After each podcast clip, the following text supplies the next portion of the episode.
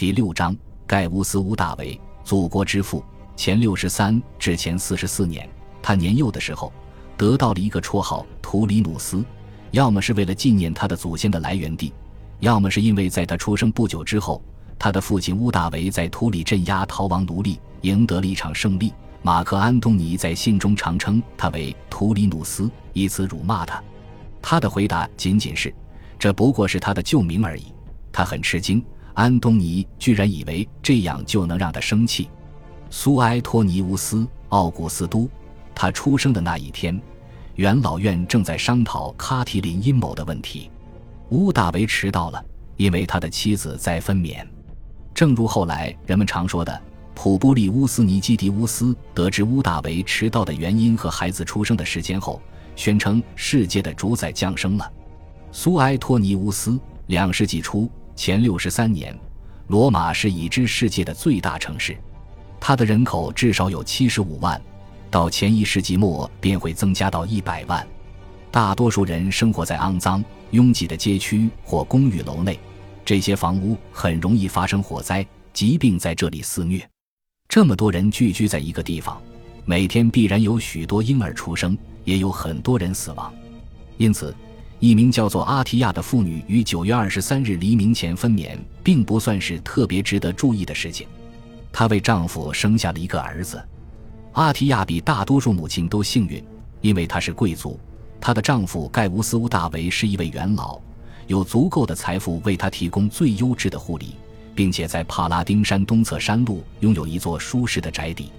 她快临盆的时候，得到了女性亲属、家中女奴和女侍奴，以及一位有经验的产婆的照料。根据风俗习惯，男性不可以进入被选作产房的房间。只有在发生难产的时候，才会传唤一位男性医生。不过，如果真的发生难产，医生其实也做不了多少。阿提亚是有经验的母亲，她在几年前给丈夫生了一个女儿。但丰富的经验、舒适的条件和优质的护理都不能保证阿提亚的生命安全。分娩对母子都很危险，在这一天出生的孩子当中，有一些是死胎，还有一些将来会夭折。有不少母亲也会丧命。九年后，阿提亚的表妹尤利亚因难产而死，她的孩子几天后也死去了。尽管她的丈夫是当时罗马最富财力和权势的大人物，生儿育女的岁月或许是女人一生中最危险的时期。阿提亚的分娩很顺利，母子平安。产婆将男婴放在地上检查的时候，没有发现任何畸形的迹象或其他问题。随后，孩子被送到父亲面前。根据罗马的传统，父亲作为一家之主，对全家人拥有生杀大权。尽管到这个时期已经很少有人如此严格地行使这样的权威，即便如此，也应当由盖乌斯·乌大维决定是否接纳新生儿进入自己的家庭。他很快接纳了男婴，将他展示给聚集起来和他一起等待的亲友。以及那些得知孩子降生之后立刻登门道喜的亲友，盖乌斯·乌大维已经有两个女儿了，长女是他在前一段婚姻中生的。对于一个雄心勃勃的人来说，女儿也很有价值，因为联姻能够帮助他赢得和维持政治盟友。但只有儿子能够从政，获得与父亲相提并论的地位，甚至超过父亲的成就，从而给家族增添荣耀。家中祭坛点起了火。人们向家庭保护神拉瑞斯和灶神皮纳特斯，以及其他受到特别尊崇的神奇献祭。客人离去之后，会执行相同的仪式。访客中肯定有阿提亚的三十七岁舅舅盖乌斯·尤利乌斯·凯撒，他是一位雄心勃勃的元老，已经享有一定的声誉。前不久，他赢得了一场竞争特别激烈的选举。当选为罗马最高级和最有威望的神职人员，祭司长。这个职位主要是政治上的，而且尤利乌斯·凯撒似乎并不特别虔诚信教。即便如此，和其他罗马人一样，他还是高度重视传统的宗教仪式。罗马贵族终其一生都被宗教仪式所环绕。孩子的平安降生，对一个元老阶层的家庭及其亲属来说，总是一件喜事。除此之外，外界没有理由对此非常关注，因为盖乌斯·乌大维作为元老的地位很低。许多年后，在这个孩子长大成人，成为奥古斯都之后，才开始流传一些关于他出生时的征兆，甚至公开预测他未来的丰功伟绩。苏埃托尼乌斯讲了一长串这方面的故事，其中很多都是不可能发生的，有些根本就是荒诞无稽的。其中一个荒唐故事说，有人预言罗马的国王将要诞生，于是元老院颁布法令，将在指定时段出生的男孩全部处死。但有一些元老的妻子正在怀孕，于是他们以程序的技术角度阻止了法令通过。共和国的立法工作根本就不是这样运作的，而且如果真的有如此严酷和有争议的措施，西塞罗只字未提就很奇怪了。这根本就是一个捏造的传奇。还有的荒唐故事肯定是从亚历山大大帝和其他英雄的神话中汲取了灵感。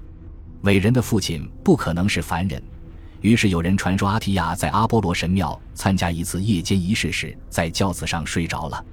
一条蛇出现，从他身上游过，在他大腿上留下了一条蛇皮一样的印记。他醒了，感到自己需要按照仪式要求清洁自己，就像他刚刚做过爱一样，因为只有身体洁净的人才可以进入神奇的圣所。他没有办法洗去皮肤上的印记，于是不再去公共浴室洗澡。九个月后，他生下了一个儿子。盖乌斯·乌大维不需要这种神秘体验，也会感到开心。在罗马文化里，生日是很重要的，人的一生中都会庆祝生日。根据罗马的阴历，一年有十个月，九月是其中第七个，因为在古时一年是从三月开始的。罗马军队一般从这个月开始出征作战。对罗马人来说，九月二十三日是十月月首日的九天前。罗马人的历法规则是，一个月有三个节日，分别是第一天。第七天和第十三或第十五天，月首日本身算一天，九月二十三日也算一天，所以它是十月月首日的九天前。根据罗马人的计算，这一年是罗慕路斯建立罗马城之后的第六百九十年。更贴近生活的算法是，这一年是马尔库斯图里乌斯西塞罗和盖乌斯安东尼担任执政官的年度。两位执政官是罗马最高级的行政长官。平起平坐，任期一年。共和国体制可以阻止任何一个人获得最高权力或永久性权利，所以任何人在执政官任期结束之后都必须等待十年才能再次参选。每一年以当年掌权的两名执政官的名字命名，选举时票数第一的执政官的名字排在前面。执政官大多来自一小群豪门望族，如安东尼家族。西塞罗很不寻常，因为他是他们家族历史上第一个在罗马从政的人，而且几十年来不曾有一位新人攀升到执政官的高度。盖乌斯·乌大维也是一位新人，他肯定希望能够复制西塞罗的成功。两名执政官的权力平等，但每个月里其中一人享有优先权利，两人轮流。因此，九月二十三日这一天，在元老院主持会议的是西塞罗。据苏埃托尼乌斯所说，盖乌斯·乌大维因为儿子出事而迟到了，这为另一个关于世界主宰诞生的传说提供了背景。但我们必须对此保持谨慎。这个故事可能根本就是捏造的，尽管盖乌斯·乌大维参加元老院会议迟到并非不可能。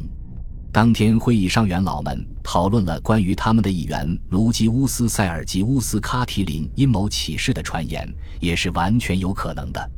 关于革命的流言口口相传，其中很多认为卡提林为幕后指使，因为他在这年夏季的选举中未能当选为下一年的执政官。如果元老院真的讨论了这些事务，而目前又未采取任何行动，说明要过一段时间。此事才会发展到一个重大关头。与此同时，生活照常继续。九月三十日夜间，盖乌斯·乌大维和阿提亚在家中整晚守夜。他们举行了仪式，高潮是献祭和次日举行的净化仪式。净化的目的是保护婴儿免受出生时可能进入其身躯的恶灵或其他超自然影响的侵害。婴儿会得到一个特别的护身符。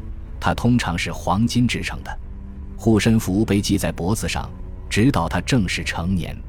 随后，由一名观鸟占卜师观察飞鸟行迹，以预测孩子的未来。盖乌斯·乌大维和阿提亚可能被告知征兆很吉利，直到这时，男婴才被正式命名，并根据程序注册到公民名单中。他与父亲同名，因此被称为盖乌斯之子盖乌斯·乌大维。许多家族的一代代男性成员往往使用同一个名字，不过在这些年里，一些最有权势的贵族世家开始打破这种传统，使得他们与元老阶层的其他人拉开了更大的距离。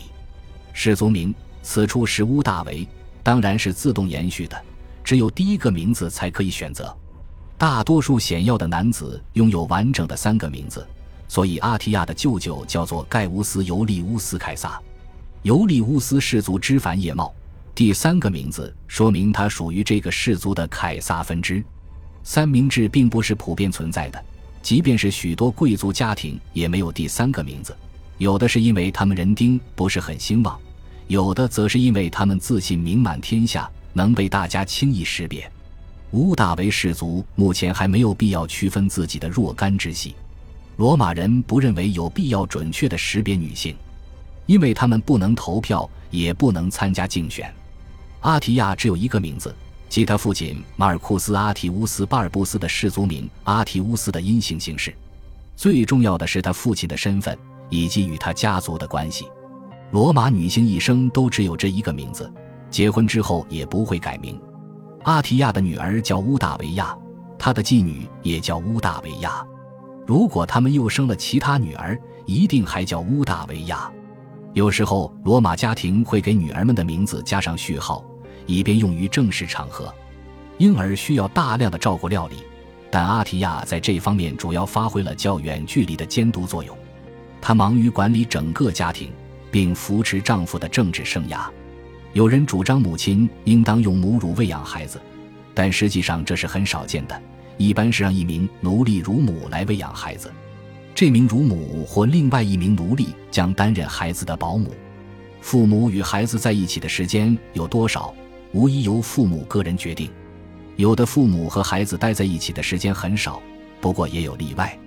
我们知道，在前两世纪，老家图在自己的男婴洗澡时总会亲临现场，除非有特别重要的公务。老家图的妻子是坚持母乳喂养孩子的妇女之一。有时甚至给家中奴隶的孩子喂奶。我们掌握的史料几乎完全没有提及乌大维的幼年时代。不过，苏埃托尼乌斯的一个预示他将成为伟人的故事的戏剧性并不是很强，或许还具备一定的真实性。在这个故事里，乌大维已经能爬了。他被保姆放在最底层的一个房间睡觉，却在当晚失踪了。于是家人匆匆四处搜寻他。次日早上。人们发现他在最顶层的房间观察升起的太阳。感谢您的收听，喜欢别忘了订阅加关注，主页有更多精彩内容。